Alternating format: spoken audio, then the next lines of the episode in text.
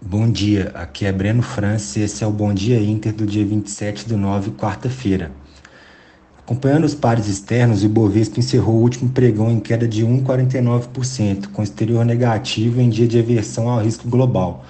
Em Wall Street, bolsas fecharam no vermelho com perspectivas de manutenção de juros em patamares elevados por mais tempo. O dólar fechou o dia em alta de 0,4%, enquanto o índice DXY avançou 0,2%. Para hoje, na agenda doméstica, teremos estatística de crédito, enquanto lá fora a agenda está vazia.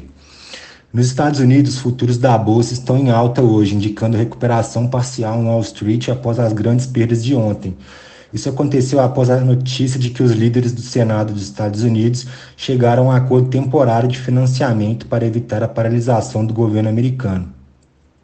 Na Europa, as bolsas mantêm estabilidade hoje de manhã, enquanto os investidores consideram a possibilidade de taxa de juros mais altas por um período prolongado e reagem a notícias positivas da China e dos Estados Unidos.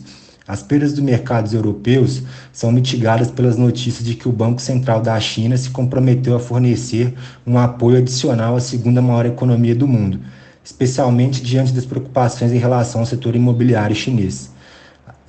No Brasil, o Ibovespa deve rece receber um impulso com aumento de mais de 1% no preço do petróleo, um ganho de 0,59% no fechamento do minério de ferro e o avanço dos futuros de Nova York devido a um acordo para evitar o shutdown no governo amer americano.